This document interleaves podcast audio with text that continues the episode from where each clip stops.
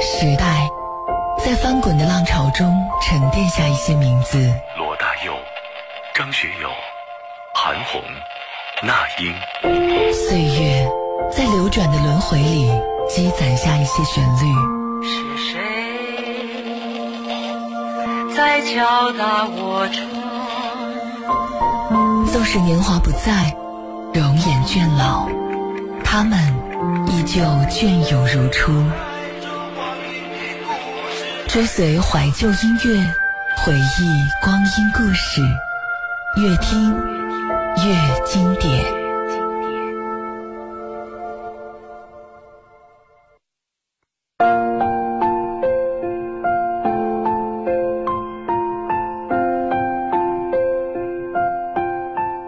天气在一点点回暖，我们的脚步不停歇，总想去到更多的地方。最近你有没有计划要奔赴哪个城市？欢迎你告诉我。我是悠然，这里是 FM 一零四点三河北广播电视台综合广播，越听越经典。我们今天晚上聊一聊那些你走过的地方。曾经有一类帖子，标题的格式是。对不起，我要去某某地方了，别再找我了。那种决绝的语气，在微博和朋友圈里面曾经引发了巨大的反响，网友们纷纷评论、转发，相继模仿“请别找我体”。请别找我体，表面上看像是一则“世界这么大，我想去看看”的情怀，实则是对喜欢的地方的一种深情告白。他给平凡的人们提供了一个情感出口，即使因为工作或者其他的原因我们离开他，但也希望有一天能够再次回到他的怀抱。关于我们所生活的城市，我们有太多不知道的事儿，我们一直被这座城市所抚育，却从来没有想过要为它做点什么。直到我们慢慢的发现一些属于这座城市、属于你我的东西正在消失，然而我们却无力把它们留住，所以我们只能记录下那些已经消失或正在消失的东西。我希望此时此刻，你也能够和我一起回忆起关于你的城市细节和那些感动的记忆。除了这个你生活着的地方，你的记忆里总会被一些去过的地方填充，比如杭州、广州、国外的诸如迪拜、日本、泰国、美国等等，这些地方都因为我曾经到过、感受过，而成了我独有的记忆。每个地方都有独特的空气、建筑、人文，甚至。风吹的力度都不一样。你呢？你都去过哪里？愿不愿意在这个深夜和我分享呢？新浪微博搜索“越听越经典”，与我互动吧。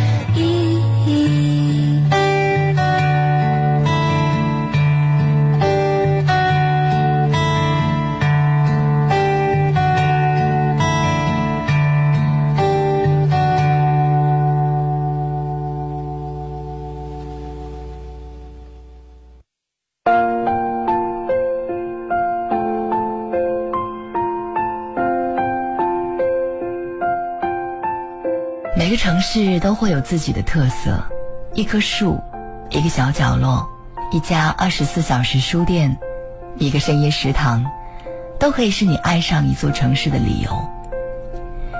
二零一三年，墨尔本市曾经发起了一个城市森林战略，其中一个举措就是为全市的树分配 ID 和邮件地址，以便于市民汇报他们出现的任何问题。比如下垂的树枝可能伤人或者妨碍交通。始料未及的是，人们对这件事表现出异乎寻常的热情。他们频频给树写邮件，有祝福的，有直接向树表白的，有向树倾诉自己遇到的现实问题的，甚至有跟树讨论生存困境的。其中有人为生长在墨尔本圣玛丽学院的一颗绿叶鱼写了这样一封情书：“我最亲爱的榆树，今天我要离开圣玛丽学院了，很有感触。不是因为毕业，而是因为再也见不到你那灿烂的美丽。你会一直得到这种赞美，因为。”你是那么楚楚动人的一棵树，而在德黑兰市，市政府把一个雕塑家的建议变成了现实，实施和城市一样大的画廊计划，将一千五百个城市广告牌更换成了当地或者国际上知名画家的作品。一个女性网友评论道：“当我早上醒来。”我意识到一些神奇的事情已经发生，我以为我是在做梦，因为我无法相信我所看到的一切。德黑兰已经变成了一个博物馆。哈佛大学法学院的客座教授苏珊·克劳福德说：“如果能够把趣味性的东西加入实用性的服务当中，如果能让市民更加积极的参与，或许他们就能以一种新的眼光。”看待他们所在的城市，而以一种新的眼光看待我们熟悉的城市，也恰恰是目前我们最需要的。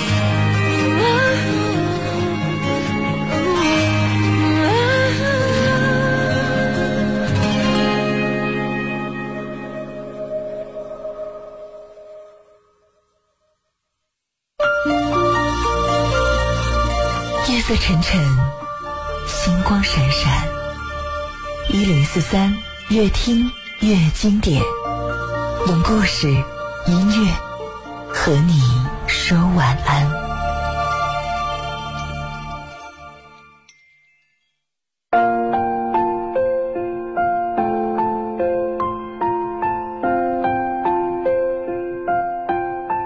在豆瓣平台上，有人开启了一个叫做“一百个城市生活的人”集体写作计划。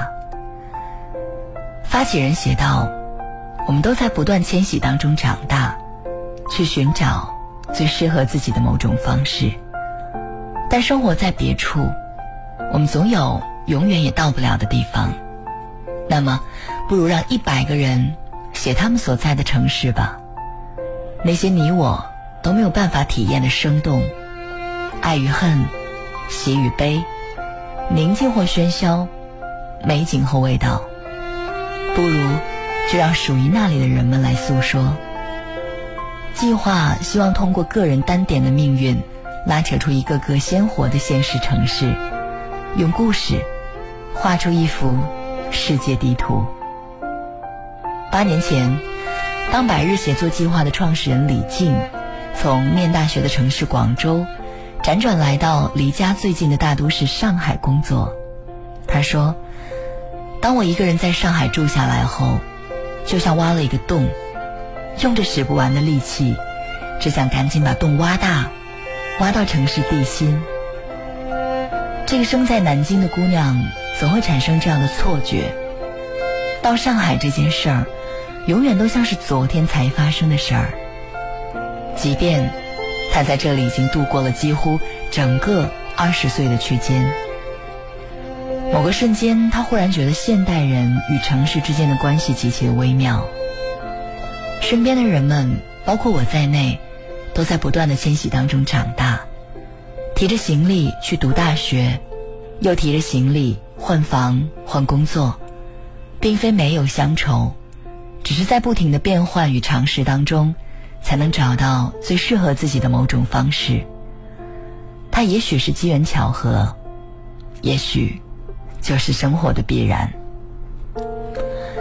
如今的八零后、九零后是纯粹的漂泊族群，在工作与生活的轨道上游离于三个甚至更多的城市。他们和城市之间发生的不仅仅是讨生计、暂寄居这样简单的关系。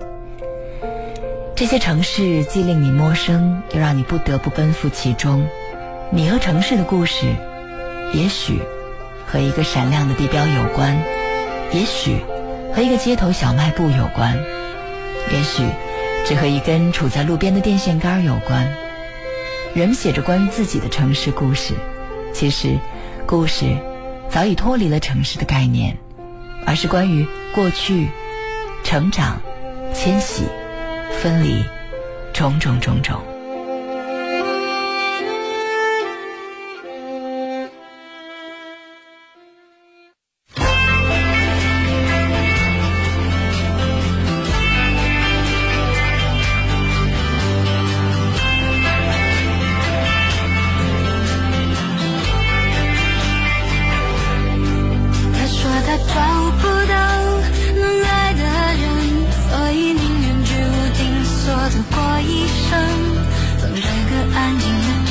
像一个热闹的城，来去自由，从来不等红绿灯。酒吧里头。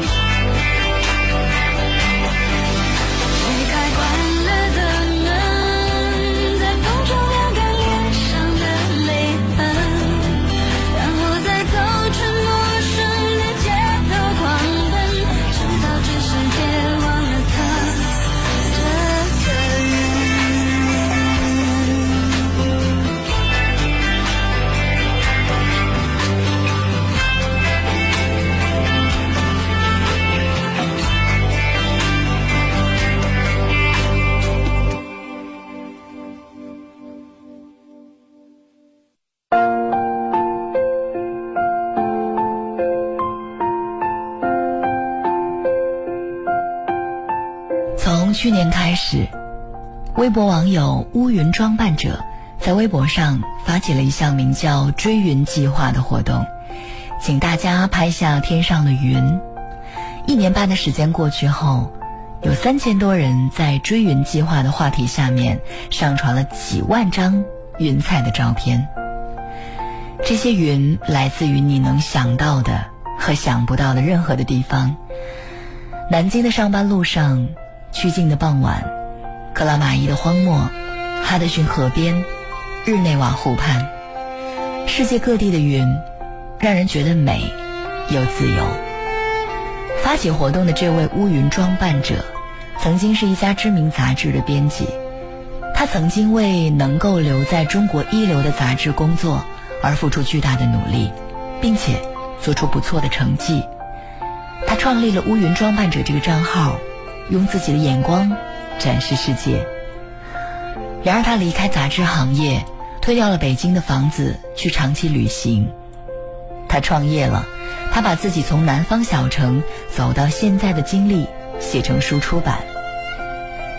有正向的人生追求，又没有年纪轻轻就套在自己身上很多规矩，不被房子或者社会地位拖累，不会显得局促而迈不开脚步，就是人们想象当中年轻人应该有的样子，但又是在现实的年轻人当中并不多见的样子，美又自由，就是他和他的追云计划给我的感受。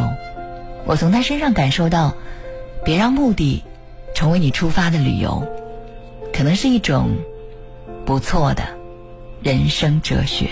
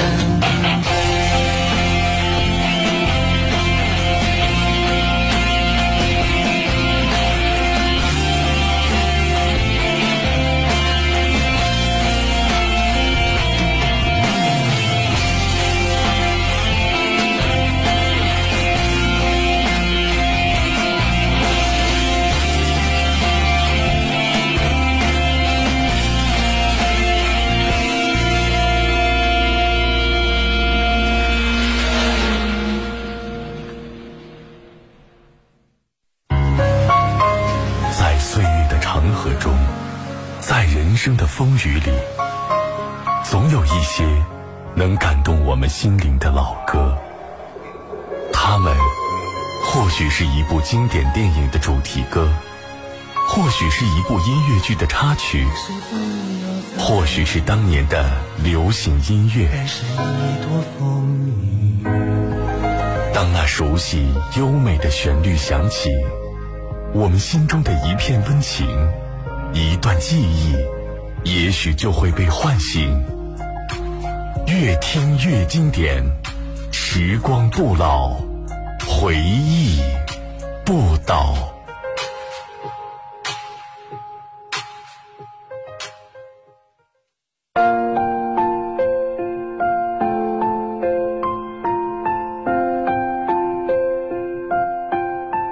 讨厌一个人或者一个地方，可以列举出很多的理由；喜欢，却往往是一下被击中，然后记住很多年。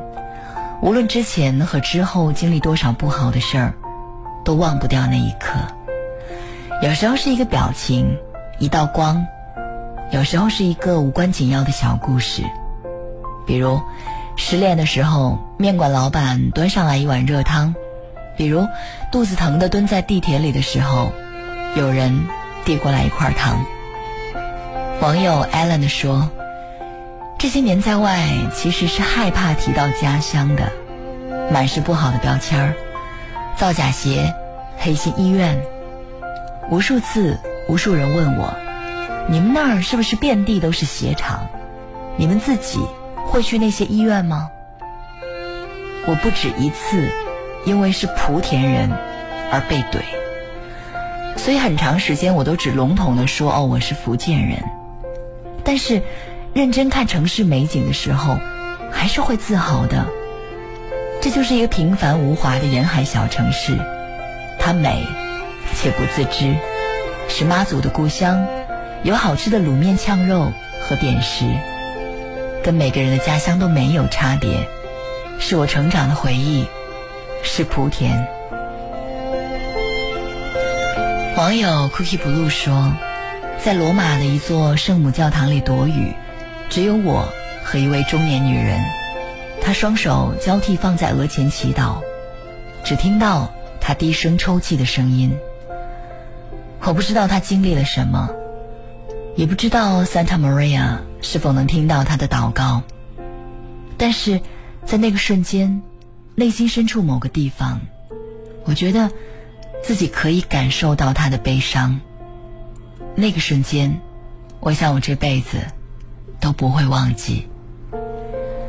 网友小说，刚从地铁站出来，看到一对身穿病号服的老夫妻，莫名的心头温暖。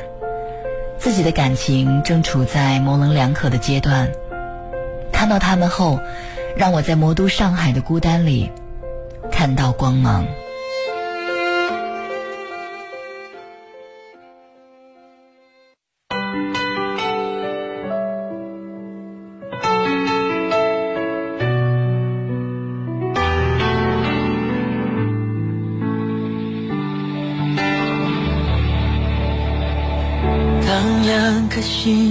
始震动。当你瞳孔学会闪躲，当爱慢慢被遮住，只剩下黑，距离像影子被拉脱。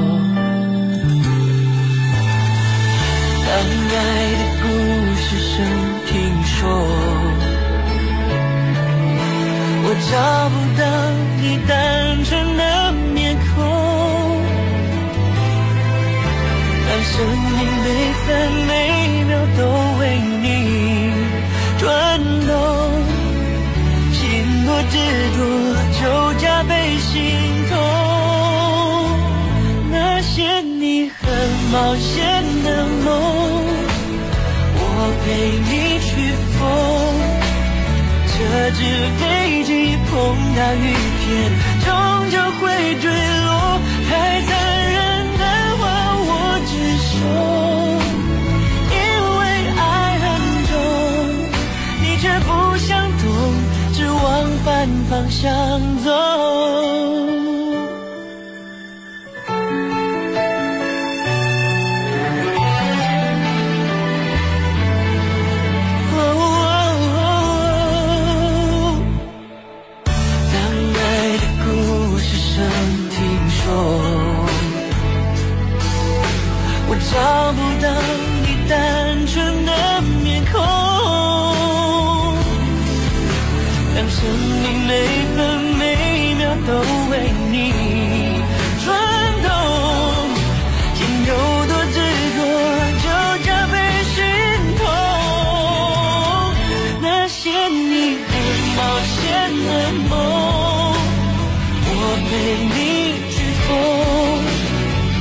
这只飞机碰到雨天，终究会坠落。太残忍的话，我直说。以为爱很重，你却不想懂，只往反方向走。我不想放手，你松开的左手，你爱的放纵，我摆不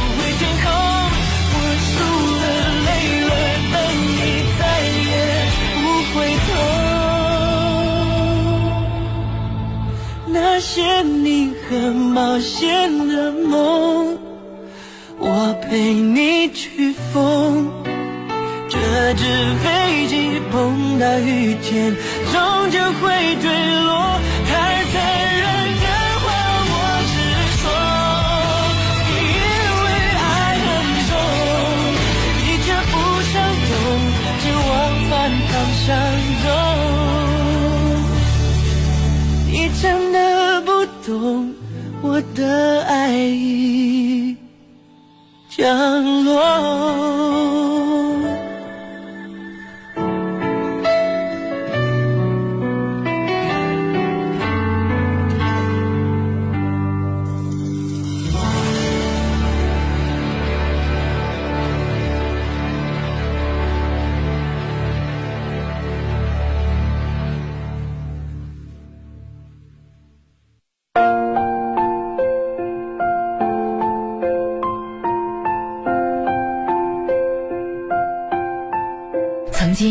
一本书《狂奔七日》，作者是美籍华人夏奈尔，讲述了他大学时代的一次旅行。他和一个西班牙朋友约定，不带钱，不带信用卡，不带手机，只带身份证和一套换洗的衣服，开始为期七天的旅行。他们商量好搭车开始，最先截下哪个方向的车就往哪个方向走。七天里。渴了就喝自来水，困了就寄住到大学食堂，饿了就在景区卖艺赚钱。西班牙的朋友跳民族舞蹈，他写毛笔字，每次只要赚够饭钱就可以了。吃着打折的法国面包，却享受到了一生当中最美味的食物。在这次旅行当中，他们经历了小车祸，遇见了各色人物。结识了好几个交往终生的朋友，并且收获了各自的爱情。若干年后，作者提笔写起这段行程，所有的风景都成了记忆当中的背景，而当时遇见的人，大多再也没见，却依然刻在记忆的深处。只要轻触记忆那扇门，所有的过往便一一呈现。印象最深的是夏奈尔住在一个小村庄里，遇见了一个老人。老人家里有着满园的菊花，他看到夏奈尔惊呆了一刻，然后执意邀请他喝咖啡。走进客厅，夏奈尔被一幅中国的菊花国画吸引了，画的落款是美凤，一定是个中国女人。老人端着咖啡进来，坐在壁炉前，缓缓地开始诉说。当年，他和一位中国女子倾心相爱，可是父母反对。过了一段时间，女子有急事要回国一趟，便给他送来了一封信，约他港口相见，并商量他们的未来。但这封信在从门下面塞进来的时候，直接塞进了地毯下面。直到四十年后，当老人彻底清理老屋的时候，才发现了那封信。四十年了，从此园里面的玫瑰被菊花取代。这只是一个别人的故事，但是当你离开熟悉的环境，以一个过客的身份走进一个地方，那些陌生的事物就都被赋予了新鲜的含义。这个时候，你可以真实的感受生命。所以，如果可能，去旅行吧，去更多的地方，去感受更多的真实。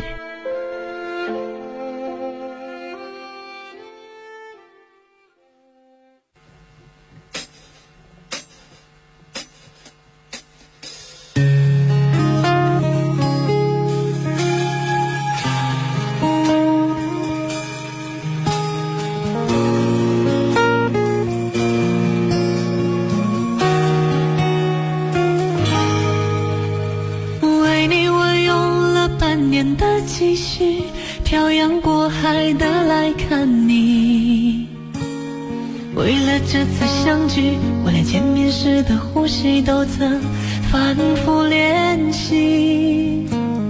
言语从来没能将我的情意表达千万分之一。为了这个遗憾，我在夜里想了又想，不肯睡去。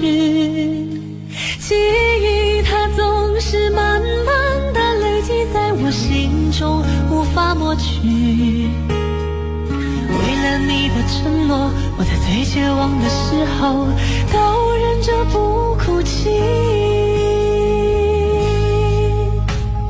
陌生的城市啊，熟悉的角落里，也曾彼此安慰，也曾相拥叹息，不管将会面对什么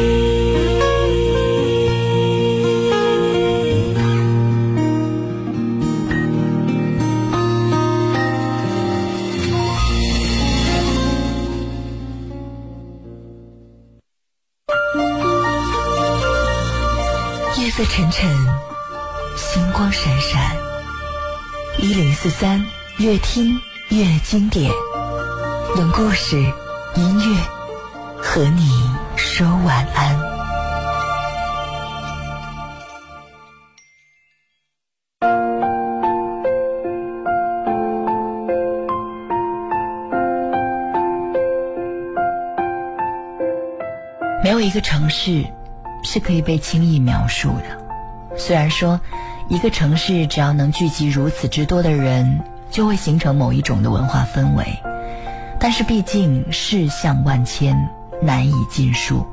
不同的人势必有不同的感受。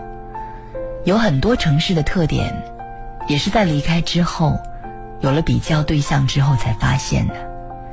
站在了一个新的角度，看着自己熟悉的东西，往往能有新的感悟。对一个城市最了解的人，是在城市边缘，却又对城市充满热忱的人。感谢这些城市赋予了我们的平凡故事。或许到最后，城市到底是故乡还是异乡，已经不那么重要了。在香港中环甘诺道的人行天桥上，有一块路牌，上面写着“所有目的地”。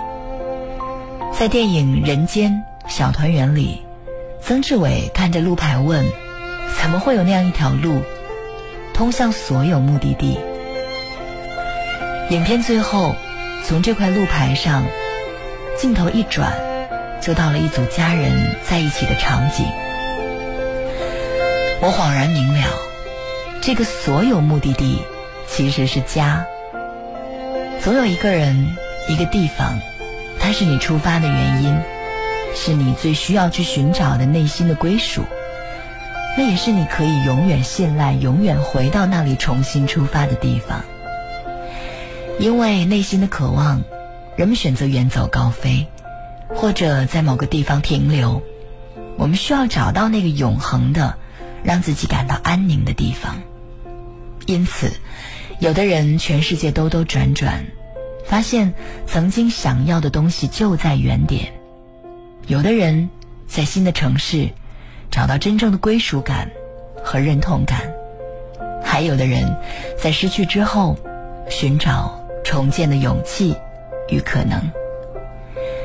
家，爱人，它是一种终于抵达的感觉。愿你出走半生，归来仍是少年。我是悠然，今晚的越听越经典到此结束，晚安。